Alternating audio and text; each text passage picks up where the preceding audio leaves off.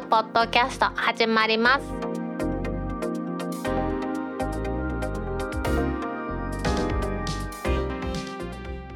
2021年3月21日タックポッドキャスト2第134回目の始まりです。この番組は天王寺アップルクラブの大道とコメントのコーナーからはタックメンバーの北尾姫とお届けします。今日のオープニングは去年の6月に発売されまして大きな話題になりましたソニーの ZV-1 というカメラですね。これを大道が買いましたというお話をちょっとしたいと思います。この ZV-1 はですね Vlog カメラというふうに言われるカメラで電気ウォーカーの泰治さんだとかうちの佐竹代表なんかも使ってるカメラなんですね。動画に特化したコンデジと思ってもらっていいんでしょうね。想像してもらうと大きさはですねタバコの箱ぐらいの大きさの本体に厚みが 8mm のレンズがついてます。ソニーのサイトのスペックで言いますとセンサーは1インチですから 13.2mm×8.8mm のセンサーがついてます。有効画素数は2000トンで10万画素です。レンズは F 値ですね。明るさは1.8から2.8と。光学ズームが2.7倍と。で静止画や動画が撮れると。4K の動画も撮れますので 4K 動画対応するような速い SD カードを買っておけばですね、まあ、実際誰も今回買ったんですけれどももう完璧ですね。重さは 294g これはメモリーカードとバッテリー入れた状態でですね。もう一回大きさはねさっきタバコ言いましたけども正確な大きさは 105mm×60mm× 厚みが 43.5mm というところですね、はい、とっても小さくてポケットにも入るぐらいの大きさなんですね。これ小さくて本当にいいと思います。ダイヤも買っていろいろと試してみたんですけれどもセンサーのサイズが全然違いますのでフルサイズの α7C とはね猫の写真で比べてますけどそれはもちろん違いますけれども手軽に撮れるということでやっぱり大きいなと思いますね。私は今回買ったのはですね三脚みたいなグリップですね。シューティンググリップというらしいんですがそれがついてます。これが Bluetooth でいろんなリモコンとなるというのがありますんで便利ですね。あの三脚としてあのミニ三脚ってあるじゃないですか。高さ15センチぐらいのですね。あのミニ三脚だと思ってください。それをカメラの下に取り付けるやつなんですがソニーの純正でそこにボタンがついてて録画開始とかですね。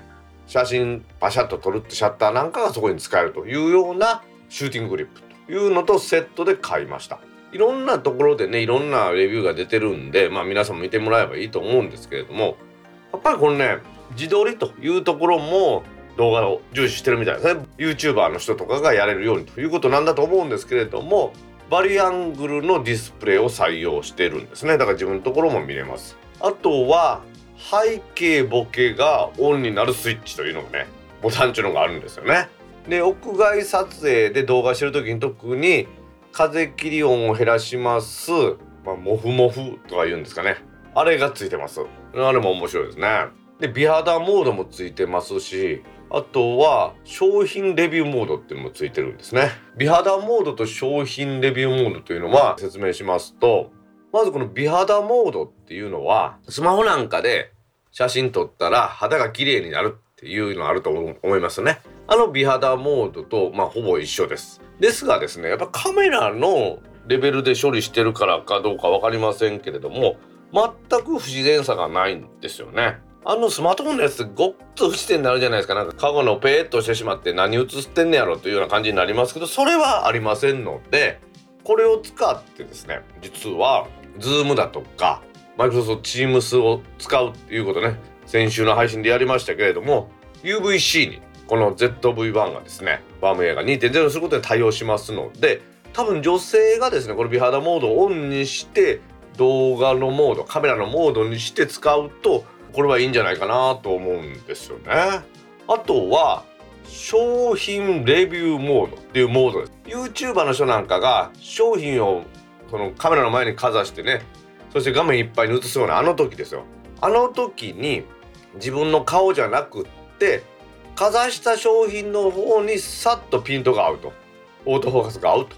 この時のですねオートフォーカスのスピードがむちゃくちゃ速いんですね。ちょっと見て面白かったです。柴さんとですねタコン府長の柴さんとズームを一回やってみてですねこのカメラの性能を試してみようかって言ってやってらしてもらったんですけれども柴さんも驚くぐらいですねオートフォーカスがピタピタっと早く合いますねということでした。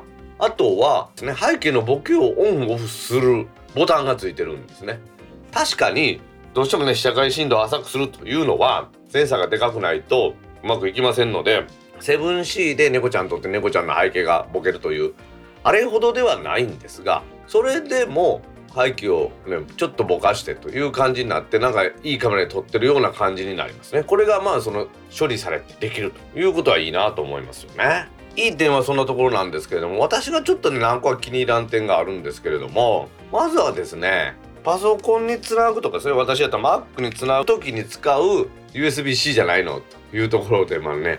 そこはちょっとうーんと思うところでもありますね。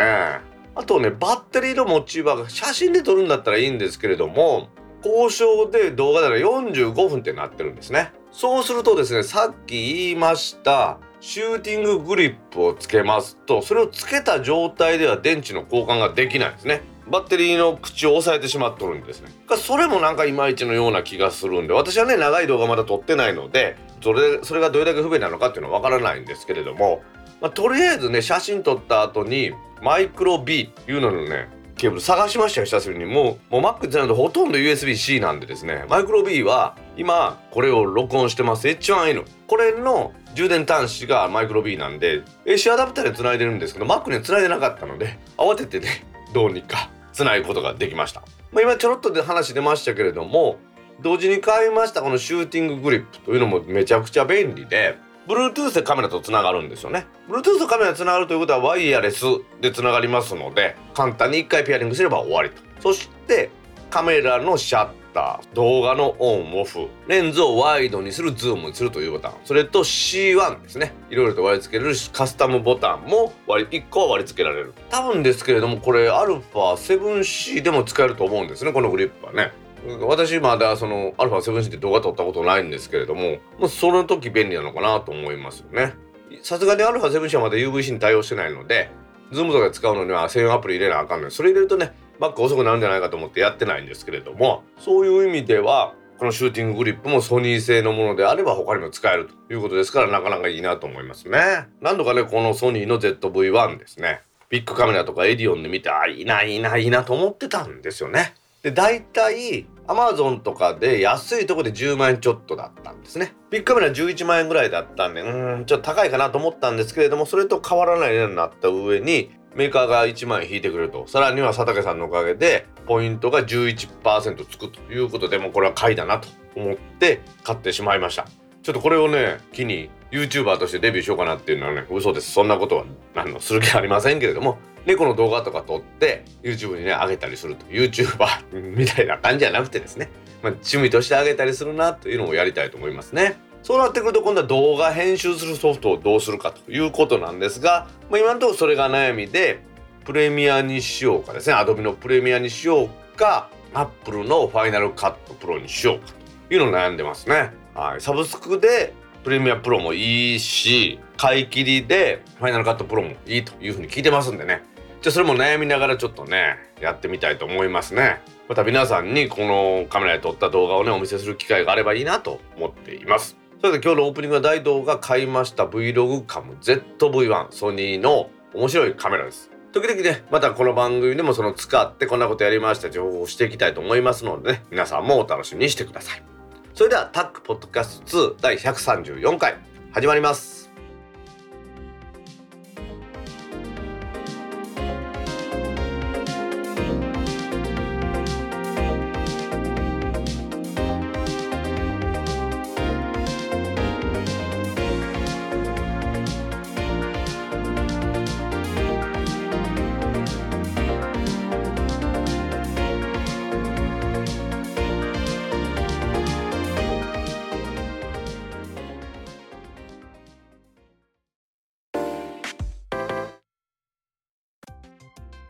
公式ツイッターアカウントでリツイートした記事を紹介します。アハモが値下げ。月額2980円を2700円に。ポボや LINE も受け見直しとドコモ。IT メディアからの記事です。NTT ドコモは3月の1日に携帯料金の新プランオンラインプランと言われますアハモの価格を値下げしますと発表しました発表当初は税別で2980円としていましたのを税別で2700円にすると。で見直した理由というのが KDDI のポボやソフトバンクの LINE というもので特に KDDI なんかは安くしてきたというのがありますからね。そこを意識して安くしたということなんですね。ただサービスの内容として5分までの通話無料というのとか 5G というのは変わりませんのでね。安心してください。別に安くしたからといってサービスの内容を低下するわけではないと。でこの値下げに合わせましてドコモのクレジットカード D カードを使うアハモユーザーは9月からですねアハモ回線の料金をこのカードで支払った場合 D カードで月に1ギガ。D カードのゴールドを申し込んでくれてる方には月に5ギガのデータ容量を無料で追加するということですから D カード決済の人は21ギガ。D カードゴールドの人は25ギガになると。ああまあ今月の26日でサービス開始と。いうことですから他のソフトバンクがですね LINE もが17日。KDDI のポボは23日。なので一番後発となってるんですが値段は下げてきましたよね。でさらにですねそれを受けましてソフトバンクが今度は20ギガで月2480円。税別の値段ですけれども LINE もについてですねこれは他のところと違って普通は5分のオプションがついてないと。それは500円でつけたら大体値段が一緒になりますねと言ってたんですがなんとなんとこの月額500円の5分以内通話オプションこれをですね無料にしてきました。1年間。3月17日のサービスインからですね1年間ですね。2022年の3月17日までは月額500円のオプション料金無料にするそうです。でもともと1500円だった国内通話かけ放題ですね。5分という時間制限がない方は1500円だったのこれを1000円にするということになりましたね。ソフトバンクの LINE も恐ろしいですよ。月額2480円で LINE についてはカウントフリーですよ。LINE と使うんやったら。だから電話しようか何しようか LINE 使うんやったらカウントフリー。20ギガを超えて利用する場合のデータスピードは1メガ BPS と。5G にも対応。本来の5分定額は無料で使えますのでそれを入れて2480円です。これすごいと思いますよね。これは余談ですけれども間もなく携帯電話に固定電話かける料金も下がるんですよね。ドコモ向けソフトバンク向け KDDI 向け全然値段が違ってドコモ向けはちょっと安かったんですけれどもあとソフトバンク向けとか KDDI 向け高かったんですね。この理由というのは固定電話からかけるとしても通話料金の主導権は携帯電話会社にあったんですがこれだと不便でしょう。ということで総務省が固定電話側にその主導権を握り出せるということで値段が下がるんですね。来年再来年か。それに前倒しでもう自分らでも下げます携帯電話会社が言うてたんですがこんなんも始まってますんでかけてもらうのもかけんのも安くなるというのでこれは素晴らしいなと思いますよね。通話定額の1500円この LINE もにですね入れたら1500円のところを500円引いてくれるから1000円になって月3480円でかけ放題になるんですもんね。いやいや時代は本当に変わりましたよね。ただねアハモにただねアハモにしようと言ってました姫のピクセル5が今のところアハモの対応機種として出てないんですね。5はダメなの3だったらいけるみたいなんですけれどもその動向もちょっと見ながらですね我々の乗せ替えも考えていかないとダメかなと思うんですよね。MVNO のね筆頭の IIJ ミオもすごい安いプランを出してきましたしね。MNO 最高発の楽天モバイルも頑張ってるという現実がありますんでね、まあ、どうなるのかこの MNO、MVNO 入り乱れての低価格競争ですね。我々利用者にとっては嬉しい限りです。というわけでドコモがアハモを月額2700円に値下げしたというお話。さらにはですね LINE もが2480円で5分間の通話定額も込みにしてきたというお話。どちらもね魅力的なプランですので是非ね皆さん導入して一度考えてみてはいかがでしょうか。電車の定期券に入会。通勤定期をサブスク化する東急の狙い。乗り物ニュースからの記事です。関東のね私鉄であります東急が新しい通勤の形を提案します。バスの試験運行を開始しました。これはコロナ禍を受けまして働き方などが変化するところでですね東急が実験します新サービスのデント DENTO の一環として行うそうなんですね。そしてさらに狙いとしてはですね定期券。電車の定期券をサブスクリプション化していくという狙いもあるんじゃないかなとこの記事には書いてありますね。確かにですねどこの私鉄も定期券の収入というのがやっぱ大きいというふうにね言われていますので在宅勤務が増えてくると定期代の支給がなくなるということが増えてるみたいなんですね。でじゃあどうしてんのって言ったらその1回通勤するごとに生産するのは後でもらえるとですね。例えば月に10日間出勤したら10日分の往復がもらえるという形になってるそうです。じゃあ皆さんも定期券買わないということでかなり各私鉄は焦りを覚えてるようなのでこのサブスクリプション化というのもその一環のようなんですね。では記事読んでいきますと2月の16日から新しい通勤の形ということでシェアオフィスバスというサテライトビズライナーというのを東急が運行してるんですね。シェアオフィスバスってどういう意味かってね私も思ったんですけどオフィスがバスの中にあるのかというとそういう意味ではなくってバスの座席に膝の上に置いたりする、まあ、デスクを貸してくれてですね東急の田園としての多摩プラザ駅から渋谷駅までを電車で30分行くところをわざわざ渋滞の中に突入して70分間かけるというダイヤでバスを運行しているそうです多摩プラザ駅の発が9時5分渋谷駅の到着は10時15分ということでフレックスタイムだとかそういう働き方を新しくするというところに対応した時間にやってるようなんですよね。この70分というのは長すぎず短すぎずということでこのバスの中の時間も業務時間というふうになるなら通勤時間が多少長くなってもいいんじゃないかということですね在宅勤務の一環でバスでやっててちょろっとだけ事務所に出ようかという時にこれ使えるんでしょうね。で多摩プラザ駅でタリーズコーヒーの割引サービスがあるということでまあこれはまあどうでもいいんですけど東急は実は2年前の2019年にも通勤バスというものの実証実験を行ってたんですね。その時はハイグレードのバス車両を使ってゆったり通勤するというコンセプトだったので多摩プラザ駅発は7時って渋谷に着くのが8時15分という始業時間ですね。会社の始業時間に合わせた運行にしていたんですね。同じように70分かかるということなんですが。この2年前のやり方とやっぱりちょっと違うというのは通勤時間自体を業務時間にしてしまおうという働き方ですね。働き方改革とかそういうのの一環ということでその2年前2019年に運行したバスはその当時の昔の価値観のバスで今の価値観ではそんなんはもう通用しないということで考えたということらしいんですよね。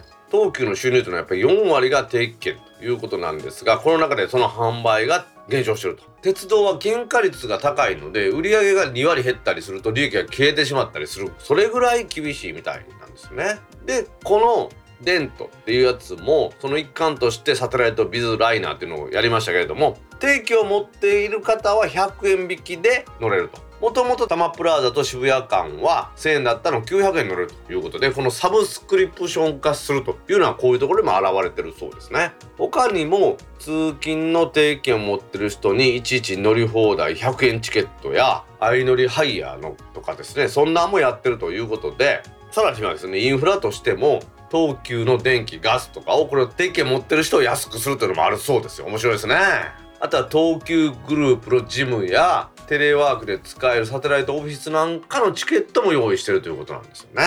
まあ、いやもうこのこの中でですね鉄道というものは皆さんの生活が変わるということで大きく変わっていると。じゃあその鉄道は指を加えてね見てるだけではもったいないと不動産だとかいろんな資産持ってるわけですからそれを生かしてこの中で皆さんにいろんな利用してもらおうということで東京は考えてるようなんですよね。記事から読みますと鉄道と生活について新しい価値観を提供しているか大いに注目されるというふうに書いてますがね。まさにこれは注目に値すると思いますね。みんなが移動しなくなる世の中ですね。終電の繰り上げだとか鉄道の便数の削減とかそんなんも行われます。そんな時にねこの東急がいろいろ頑張ってる新しいサービス定期券のサブスクリプション化というものもねちょっと我々歓迎できるのかなと思います。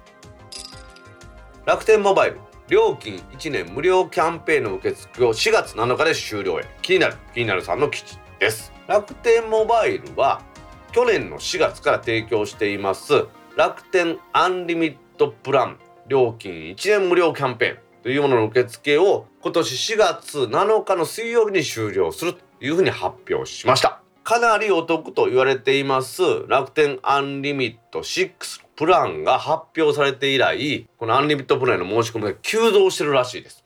そうすることによっても間もなく累計の申し込み数が300万人当初の約束の300万人まで無料って言ってましたですね。これが300万人を突破するということで4月の7日でキャンペーンの受付を終了するということです。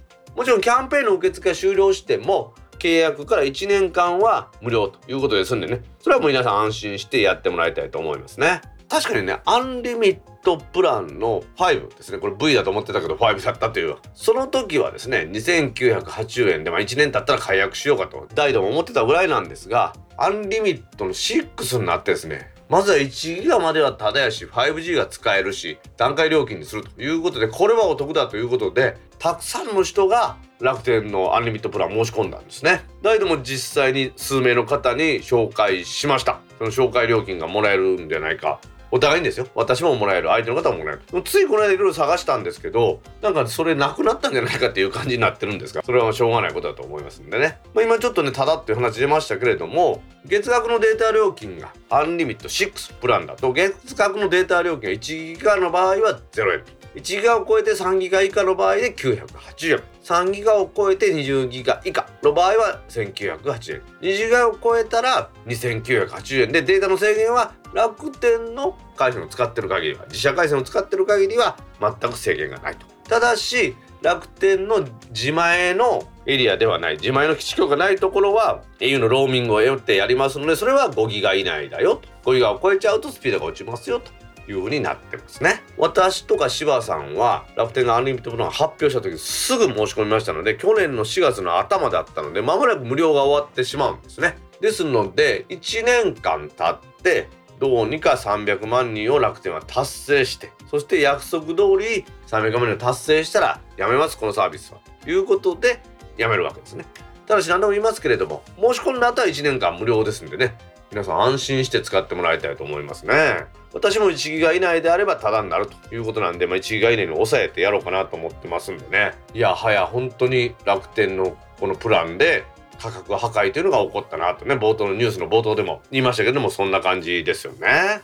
実際ね 5G のエリア私今のところ 5G に対応する SIM 持ってないんでね携帯電話自体では見てないんですが基地局ですね 5G の基地局。あれ見たら分かりますんでそれが増えてきたなというところではやっぱりあるんですよね。街中エリアも狭いですからいろんなところにそのあのアンテナですね基地局一体化みたいなアンテナが立ってるというのをよく見ますんでね頼もしい限りだなと思いますね。アンリミット5はね今月が終わって4月1日からは勝手にアンリミット6になります。そうなるともう 5G も使い放題なんでね本当楽しみです。さらには iOS が14.5になることによってデュアル SIM でも 5G になる。そして料金制度も変わる。そして 5G も使いやすくなる。ということをこれね祈っていきたいと思いますね。楽天が300万人の加入者を得たということで1年間無料プラン終わるというお話。ML に新規参入した楽天がで果たした役割は大きいと思いますんでね。皆さんもぜひ楽天モバイル応援してもらいたいなと思います。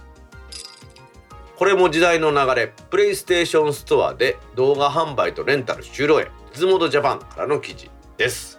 一昔前ですね。家で映画を見ると。いえばですねレンタルビデオ屋さんまあ伝統的にビデオ屋さんって言うんですけどレンタルビデオ屋さんに行って DVD やブルーレイを借りて家で見るということをやってましたけれどもいつの間にやらそんなことはみんなしなくなってですねツタヤディスカスとかでね家に送ってもらうようにしたりだとかこのプレイステーションでありますけれどもわざわざそのショップに行かなくてもですね自宅から配信中のコンテンツを選んで見るという時代になってきましたよね。もうビデオとか DVD を借りるとか買うっていう人は少ないのかもしれないなと思ってますよね。各有大道はですね茶道とですねサウナをめでたいというのはストリーミングでやってないので DVD 買ってるんですけどまあまあまあ DVD ちゃうわ。ブルーレイ買ってるんですまあその話はいいです。ソニーはですねそのサービスをプレイステーションシリーズでプレイステーションスターを通じまして見たい映画やテレビドラマを購入したりとかレンタルができるというサービスをやってたんですね。これは AppTV なんかで Apple がやってたのと同じような感じですね。iTunes ストアでやってましたけどそんな感じでやってました。もちろんここで購入すれば何度でも見れますしですね。それが便利だということもありましたし実はですねクレジットカードを使用しなくてもストアカードで購入やレンタルができるということも皆さんの中でですね評判だったということですね、まあ、確かにねアップルもアップルの iTunes カードとか買ったらできますけれどもやっぱりそれがいいっていう人がおるんですよね。クレジットカード持ってないしクレジットカードがあると勝手に使われたら心配なのでカードを買って裏のスクラッチを削って番号を入れてチャージするというのがいいやっていう人がやっぱりまだいるんでそういう人には結構な評価を受けていたんですよね。しかしこのですねプレイステーションストアでの新規ビデオの販売レンタルは今年の8月で終了するとソニーインタラクティブエンターテインメントが発表したそうですねもちろんですねすでにプレイステーションストアから買いました作品は終了後サービスが終了後も引き続き見るということですけれども購入スタイルでね毎月サブスクリプションの見放題じゃなくて購入スタイルでやりたいという人は Apple TV とか Google TV に引っ越しするしかないということなんですよね。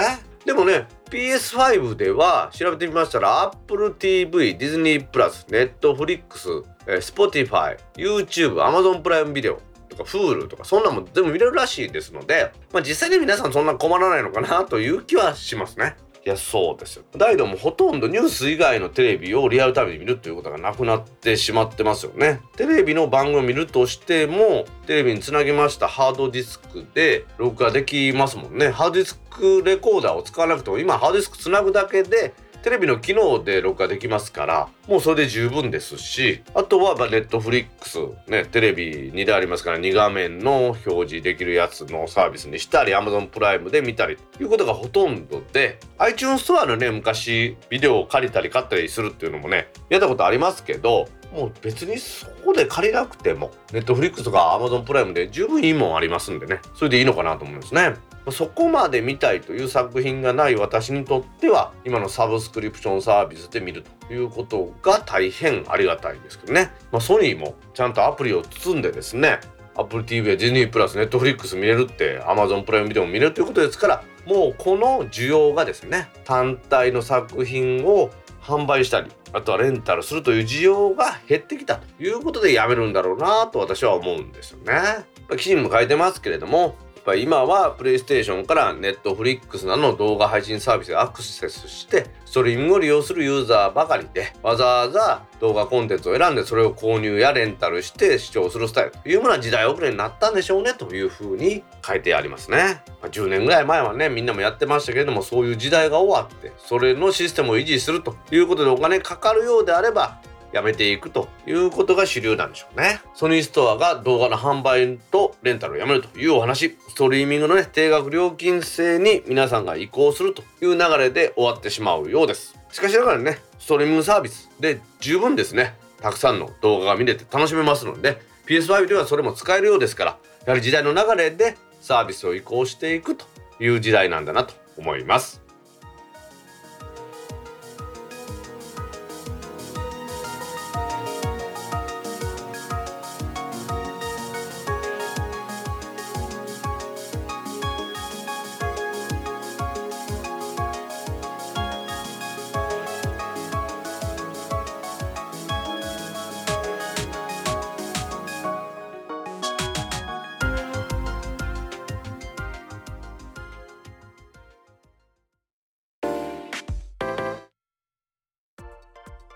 タックポッドキャストにいただいたコメントを読んでいくコーナーです。このコーナーからはタックメンバーの北尾姫とお届けします。皆さんコメントありがとうございます。はい今週もたくさんのコメントありがとうございます。まずはじめに Apple Podcast アプリのレビューにいただいたコメントを紹介します。はいお願いします。神回星5ついただきました。ありがとうございます。第132.002回今までで一番最高どんなポッドキャストよりも面白い内容が単純明快で結論が早く分かりやすい。それでいて穏やかな雰囲気で笑みが漏れるほどの番組作り。FXDBI さんから2月25日にコメントいただきました。はい FXDBI さんコメントありがとうございます。ありがとうございます。星5つでいただきましたよ神回答。はいしかも内容が単純明快で結論が早くって一番嬉しいやろこれ。私が常に目指してることです。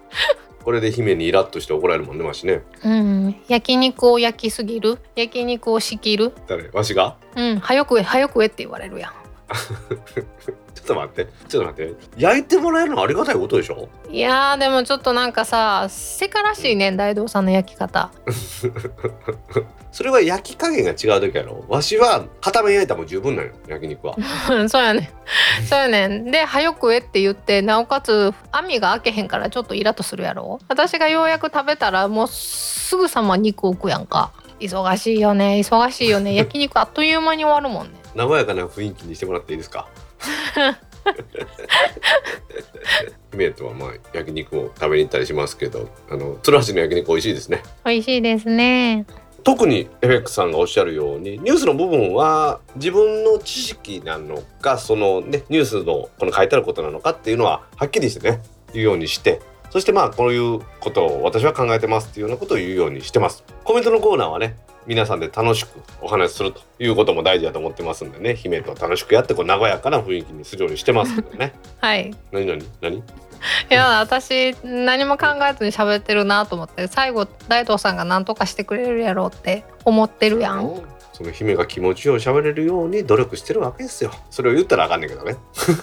まあそういうわけでね FXDBI さん、まあ、これからも聞いていただいたら楽しい気分になるようなね番組作りしていきますのでよろしくお願いします。よろしくお願いします。はい FXDBI さんコメントありがとうございました。ありがとうございました。続きまして Facebook ページにいただいたコメントを紹介します。はいまあ紹介せんでいいコメントですけどお願いします。ひどい。久々の配信楽しく聞きました話題になっていた ZV-1 のアップデートですが未だ Big Sur には未対応みたいですね。皆様今週もぜひお楽しみください。佐竹博康さんから3月6日12時44分にコメントいただきました。はい佐竹代表コメントありがとうございます。は代表代表代表。よよ。い。ZV-1 のアップデートですが未だに Big Sur には未対応っていうのちょっとねこれ語弊がある言い方なんですけど Big Sur そこでアップデートプログラムが走らないってことなんですこれ。へえ今回だったら Big Sur にアップデートしたもんが接続できないみたいな感じでしょ？そうですね。まあ佐竹さんらしい書き方なんですけど本当はそうじゃなくって Big Sur で運用してるとアップデートができないということでちなみに私は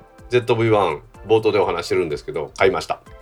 佐竹さんの株主優待券のおかげでちょっとポイントが上がりました。おおその後飲みに行って佐竹さんにご馳走しましたんでちょろっとだけね プラマイゼロか。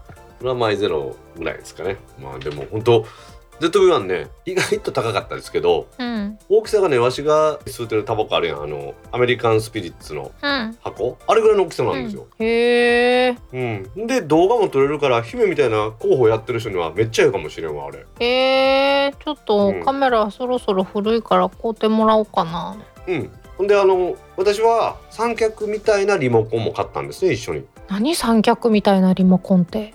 うんと姫今あのこの H1N の下に三脚つけてるでしょ、小さいやつ。うん。これを畳んだ状態にすると手に握れるようになるでしょ。うん。そこにボタンがついてるんですよ。録画ボタンとかズームとかの。畳まないとボタンが触れないってこと？畳まない場合は三脚として使うのでボタン使う必要ないじゃないですか。本体触ればいいんで、うーん。ううん。ん、畳んだ時はそグリップ代わりに使えるってことですうーん。うんまたダメよダメだってにゃー。かわいい。リビングから追い出す かわいそ失礼しましたということですごいねいいですよだからそそれ持ったら安定するしね動画撮るのはうんどうしても普通のカメラの持ち方だったら安定しないじゃないですかう。うん。だから動画撮る時にそのグリップを使って安定して撮影するという意味ですいやーいろんなものが出てくるね。まあ、ぜひ皆さんにもお勧めしますけどもねいかんせんねそのいいもんですけどやっぱりパッと見10万しますから高いですね、うん。そのサイズ感でその金額って言ったらちょっと戸惑うよね。まあ、佐竹さんもねずっと使ってるしコーヒーさんもタイさんも使ってますんでね、まあ、いいもんだと思いますんで。へえ。ZV-1 の話だったんで採用しましたがうちのね身内の代表のコメントなんで本来ね番組で発表してどうかと思いますけど皆さんお付き合いありがとうございました。佐竹さんありがとうございました。はい。佐竹代表コメントありがとうございました。続きましてツイッターでハッシュタグタックキャストとタック宛てにツイートいただいた中から一部を紹介します。はい。お願いします2週間ぶり配信のタックポッドキャスト第133回を早々に聴取。柴さん登場でモバイル各社新プランの検証を早く聞きたかったから速度がさほど影響を受けない田舎での運用を考えるとやはり自分にとって IIJ ミオ最強なのです。家族の SIM のシェアグループも運用やりやすそう。5G も6月から来るみたいだし秀則さんゴーさんから3月5日12時52分にツイートいただきました。はい秀則さんコメントありがとうございます。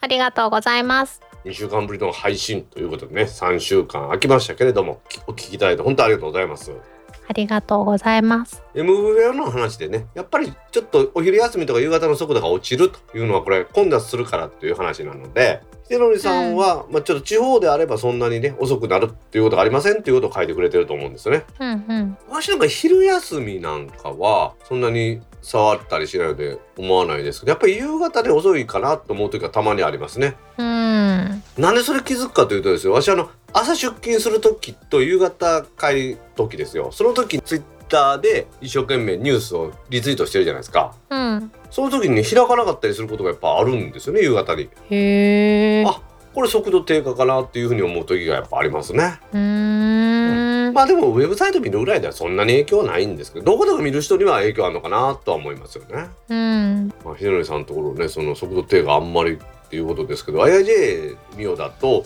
家族でシェアするのは確かに最強だと思いますんでね姫のアハモがどうやらピクセル5に対応しないという話もありますんでまたね一緒にプランを考えていきたいと思ってます。はあ、はい。それはね、まず多分対応しないって公式対応しないけど対応してるよパターン的には。うん。でもやっぱ怖いから、うん、ちょっとね様子見ましょうね。はい。それでひのりさんコメントありがとうございました。ありがとうございます。続きまして、大道さん、姫さん、お帰りなさい。今や金曜はこれで始まらないとってなってます。始まりませんの2週分が番外編じゃなく001とした時点で2週くらいダメかもと踏んでいたのではうがった見方ですいません八世さんから3月5日12時38分にツイートいただきました。はいもう一ついきましょう。はい。久しぶりのフル配信通勤中から楽しませていただきました。ひろふわさんから3月5日5時58分にツイートいただきました。はい八世さんひろふわさんコメントありがとうございます。ありがとうございます。ハセさんがね001とした時点で2週ぐらいダメかもっていう話ですけどじゃそれは違うんですよそれは001にして次はちゃんと配信する予定だったんですがちょっと仕事の予定がずれ込んでしまいましてですね。はい、はい、もしかしたらうまくいけば001の時できたんじゃないかっていう感じだったんですよね。お逆に002の時はもういっぱいいっぱいやったの。姫いっぱいいっぱいやったらあの時はし。原稿に「うだうだ」って書かれとったもんある種いっぱいいっぱいですからね。もうなんかもう意識朦朧としましたから。寝てないねんって言われた。男がその寝てないぐらいで弱音吐いたらダメっすよ。いや寝たいよ睡眠は欲望だからしょうがないんだよ。ひろはさんからは久しぶりの風呂配信ということでね通勤中楽しんでいただいて本当嬉しい限りですね。いつもありがとうございます。編集の仕方とかそのなんていうか組み立て方というのはもう長いことやってますのでおかげさまで忘れることなくうまくできてるんでね姫と私の連携も取れてるんで本当ありがたいですよ。ありがとういつも本当に。おおおおおおなんか今日は素直に優しいなと思っていやいやいやいつもやろ。ちょっとそういう言い方をするから皆さんにまた誤解を生むんだと思うんですよね。誤解されてんの？私はそう思ってるんですけど。それがうがった見方じゃないの？おっと。ああいや本当にねしっかりと配信してね今週も皆さんにお届けしたいと思ってますんでね。今回も最後までお楽しみください。はい。というわけで初瀬さん広川さんコメントありがとうございました。ありがとうございました。続きまして聞くの楽しみです。週末のランニングのお供にします慶太郎アット成田さんから3月5日21時10分にツイートいただきました。はい慶太郎さんコメントありがとうございます。ありがとうございます。並ばずの慶太郎さんいつもコメントいただいてありがとうございます。はあ。ありがたいでしょ？はい。あの慶太郎さんはランニングされてるらしいんですよ。週末の朝に。すごいな。以前だからクラブハウスでみんなと話しながらね話すと長くいつもより走れますっておっしゃってたぐらいそういう習慣としてやられてるらしいです。あ確かに誰かと話しながらっていいね。隣に人がおらなくてもですよ。このクラブハウスであればそれができるっていうことって結構活用されてやってるみたいですね、うん、ランニングクラブハウスとかいいよね。みんなみんなで一緒に走ってんね。みんな歯生えて泣いてるか分からへんでも でもみんな走ってるから頑張ろうって思えるやん。なるほど。それも新しい使い方やねでもね聞くのを楽しみにしていただいてもらうってありがたいことですよほんまに。そうですね。まあそのなんですか。さっきも言いましたよね。朝夕のその通勤の時にニュースを見てる時間っていうのはその膨大な時間ですけどそこから拾ってやるっていうのはそんなに時間かかってないんですけどやっぱりね編集でやっぱり時間かかるんですよね。うん。なのでちょっと配信お休みさせていただいて申し訳なかったですほんまに自動的になんか編集する方法とかないんかね？えそしたらもう丸出しになってしまうで。え丸出し？にななってしまうで。大道さんの意地悪なところとかさ。いや待って待ってそんなんないってだから。そういうこと言うと皆さん本当にあるように思うやろ。えなんか AI に「大道意地悪覗く」とか書かなあかんで。待って じゃそのねもうリスナーさんに誤解を与えることを本当言わんでくれる？でも時々怖い時あるもん。姫がなんかブチ切れたりしてる音声もあるんやで。それそこだけ切り取るからあかんやん。そこだけうまいことして出すでわし。わー怖いね怖いね。マスコミと一緒で世の中出たもんだけが真実なんじゃ。はあ真実にするっていう手もあるよね。慶太郎さんあの真実のみをこの番組はお伝えしますんでこれからもよろしくお願いします。よろしくお願いしますはい慶太郎さんコメントありがとうございました。ありがとうございました。続きまして133回始まった。慎吾さんから3月5日2時19分にツイートいただきました。はいもう一丁行きましょう。はい待ってました。休み明け柴さんからスタートとは聞き応えありでした。うちも au 光とかで縛りがあるので携帯プランは悩ましいところです iPad の IIJ は値段重視なのでこちらは継続します。イクラムさんから3月5日13時28分にツイートいただきました。はい慎吾さんいくらもさんコメントありがとうございます。ありがとうございます。慎吾さん始まったということでねお待たせして申し訳ありませんでした。お待たせいたしました。お任せしすぎたのかもしれません。今お任せって言わんかった？あ言ったかも。いくらさんからはね柴さん聞き応えありということでありがたいですねはい。はい、柴さんと私の話はね深く切り込むようにしてますんで。iPad の IIG は値段重視ということでね。やっぱりその小さな容量だと安くなるということですからまあそっちは継続されるんでしょうね。うん。やっぱでもね音声通話っていうんですか展望はやっぱ音声通話じゃないですか。そこでやっぱりアハモが5分間の無料で2700円税抜きで出してきたこと。さらには、うん。ソフトバンクの LINE もが2480円で1年間は500円の通話の5分間の無料にしてきたっていうところがあって実質安くなってるんですね、今ソフトバンクが一番、うんうんうんううん。んそこでねまあこれ配信の時点でまたかかってるかもしれないですけどそこでのせめぎ合いがあってですね悩ましいところでありますよね今回ね。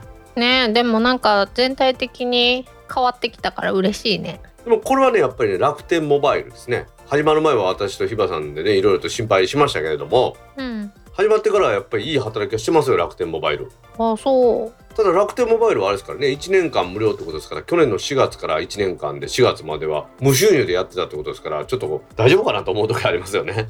ね。えまあまあ元がしっかりしてる会社やからそういうことができるのかなっていう気はしてますけどね。校長やったらしやろうしね。うんそうそう。やっぱりねアンリミットの6っていうのが出たじゃないですか。うんあれで段階的課金っていうことで 1, 1ギガまで無料っていうのになったことでやっぱ加入者がドーンと増えたっていうのは報道でありましたね。へえまあまあそういうことでね1ギガまでただやったら契約したのかっていう人のおかげで私も何人か紹介しましたもんねあれが出てから。うんいやもうデュアルシムで使えるやったら紹介するで。ねちょっと今考えてんねんまあそのアーモとかのねオンラインプランの20ギガプランでやったらもしかしたらオーバーしそうになった時だけそっちを重量制みたいな感じにね半ば重量制ですからいいかなと思ってますよ本当に。ねでもちょっとハモが使えるようになって使ってみて容量がどれくらいになるかよね。まあでも20ギガはね普通の人は使わんよ。でもネットのコンテンツ自体もなんかスペシャルになっていったらわからんやん、まあそれはあるかもしれんなっていう話はねこの前柴さんともしたんですけどね。確かにそうだね、うん。でもさ 5G になって速くなったからってコンテンツの容量が変わるわけじゃないからね。早く落ちるだけなんで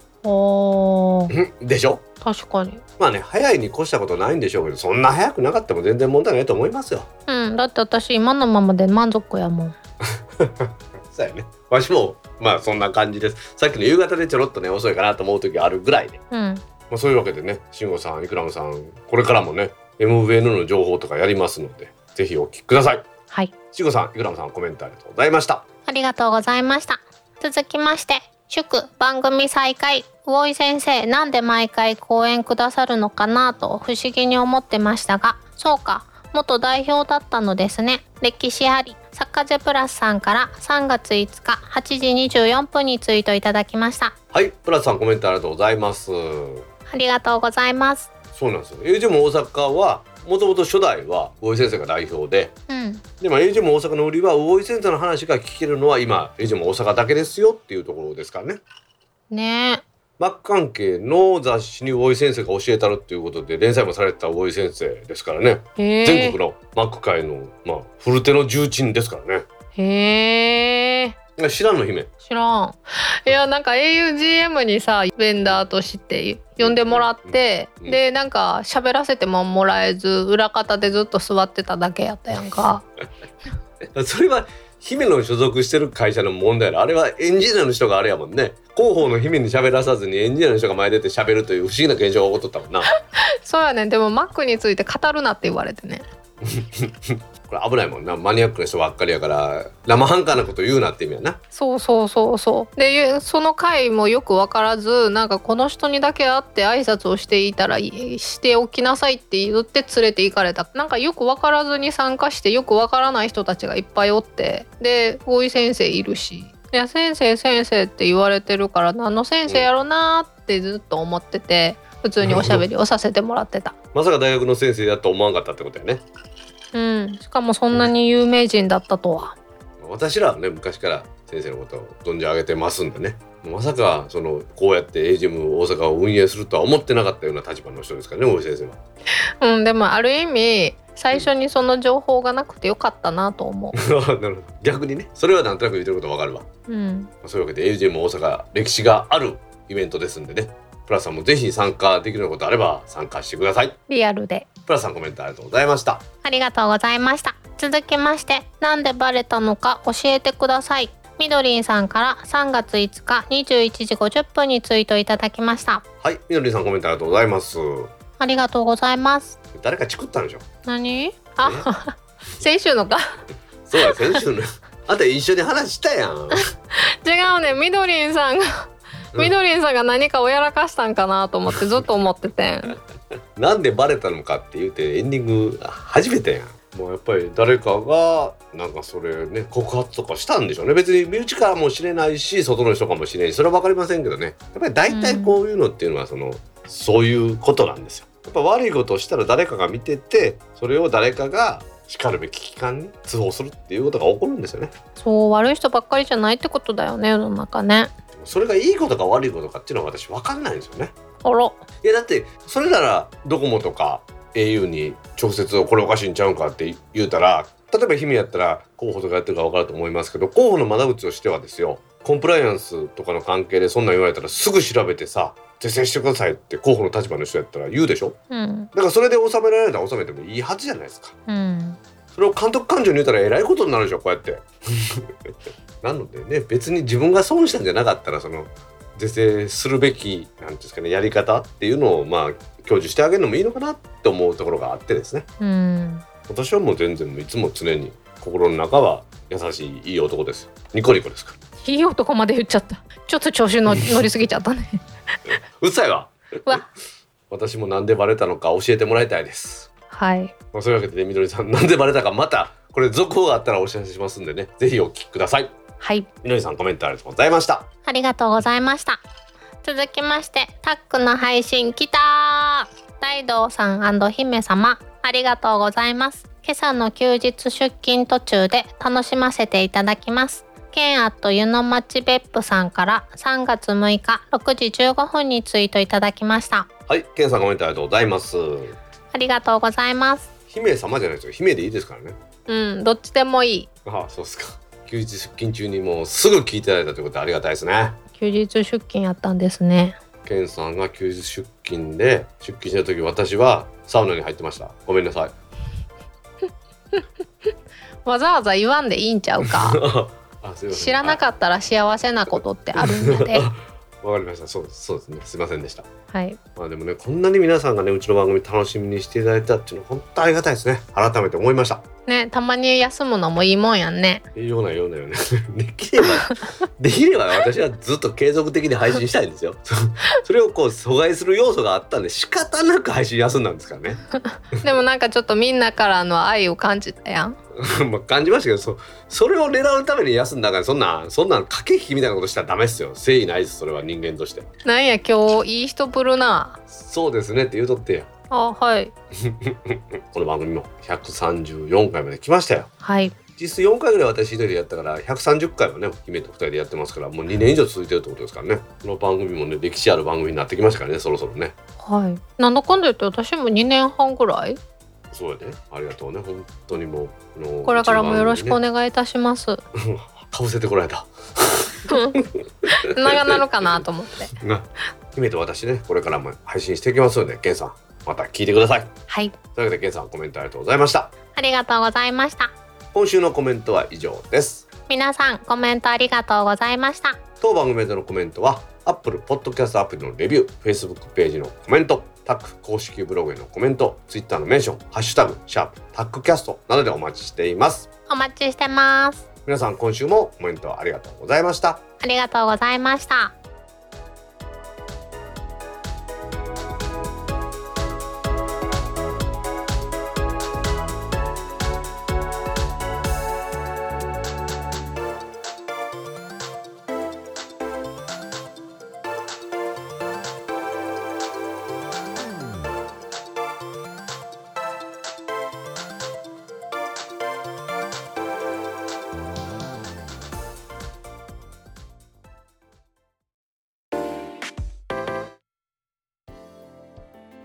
ドキャスト2第134回もエンディングを迎えました。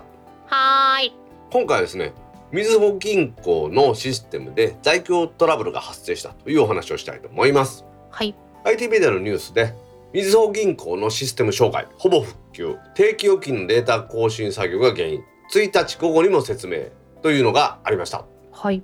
みずほ銀行の ATM で2月の28日先月末から起きていた障害について1日にほぼ復旧しましたよということがアナウンスできたというお話ですね。うんまあ、ただ1日の午前9時の時点では稼働が確認できてないっていう ATM も多少あったみたいですけれども、まあ、そういう意味ではまあどうにか大体復旧ができたという目処が立ったということなんでしょうね。うん、姫みずほ銀行使ってますか？うん、どっかに口座はあったと思う私もね以前第一環境銀行の頃に口座を持ってたんですね古い話ですね。そうそうそう。私もそっちの時代のやつがあんねん。でその後使ってなくって改めてみずほ銀行がそのオンラインバンキングに力入れたいう時に作ったんですね。へえ。みずほ銀行って姫覚えてる？何銀行と何銀行が一緒になってできたか。分からん。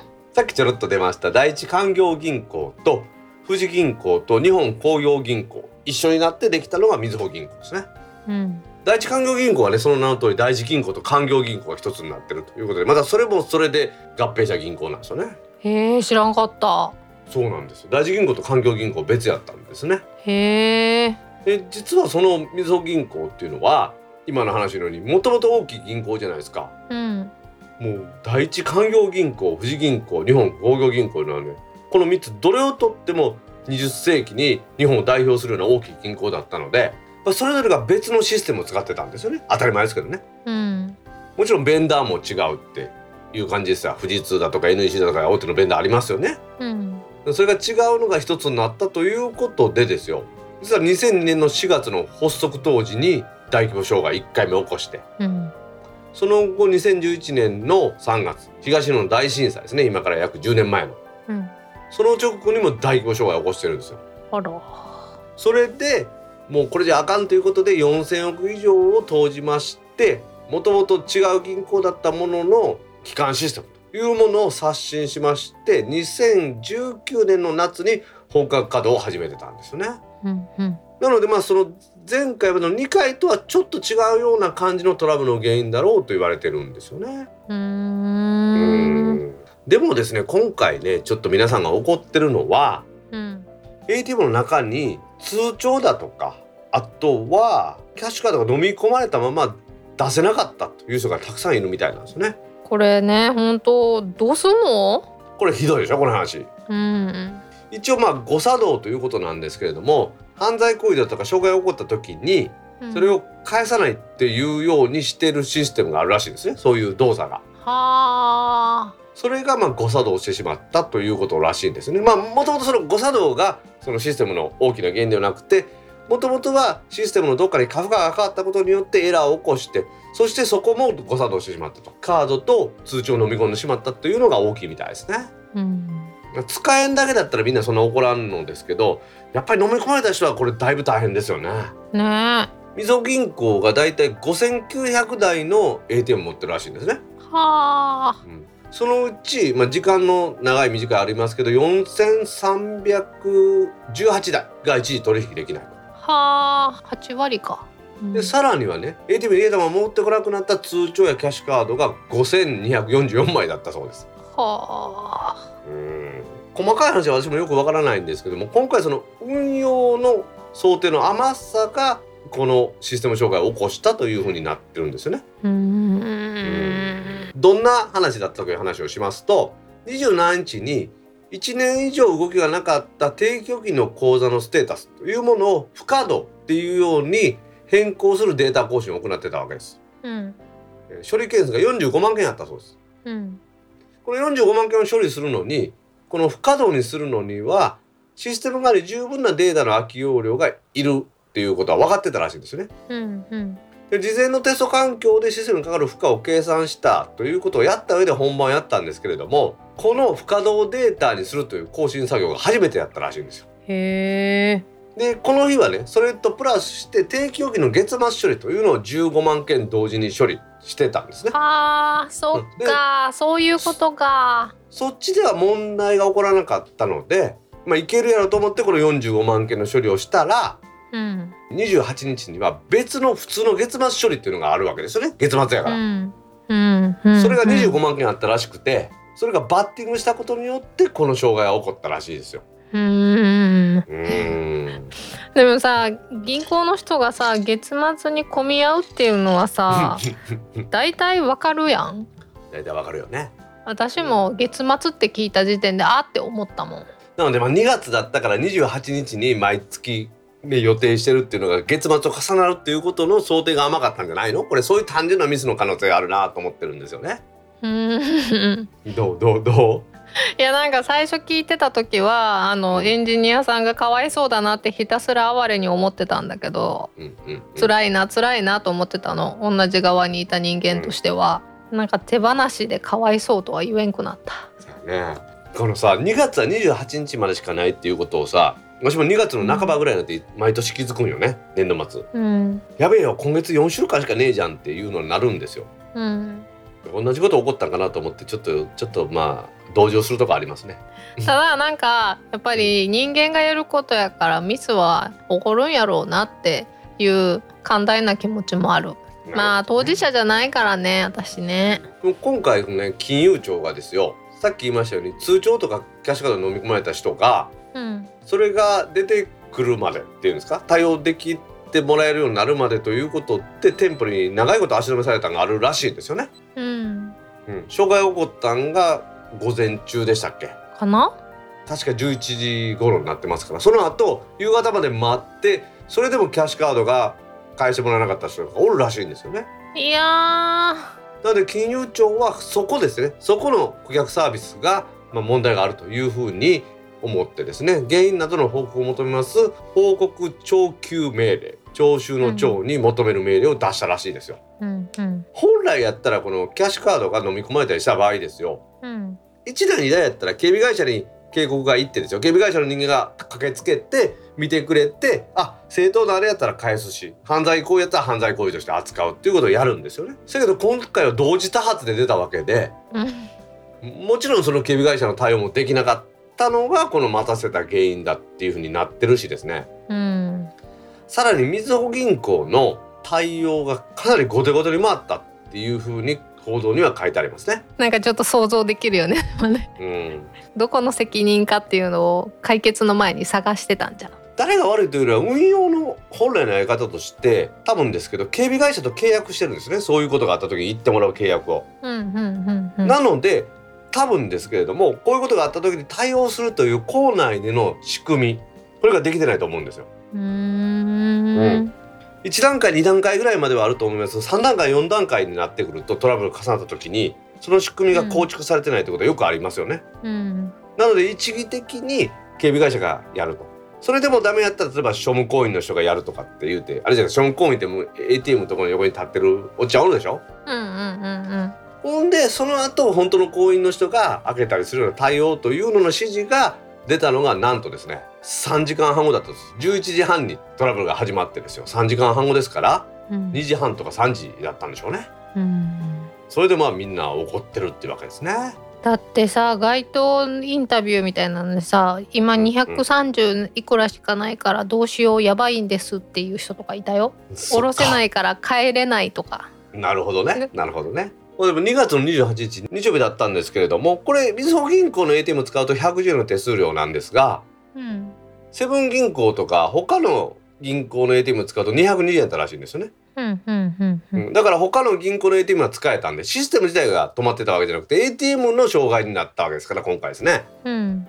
それで他の銀行に下ろした人は110円の最高を払う予定にしてたらしいですよ。へえやけれどもあまりにですねみんなブチ切れてるんで220円全部返すそうです。そうか。そりゃそうなるわなっていう話ですよね。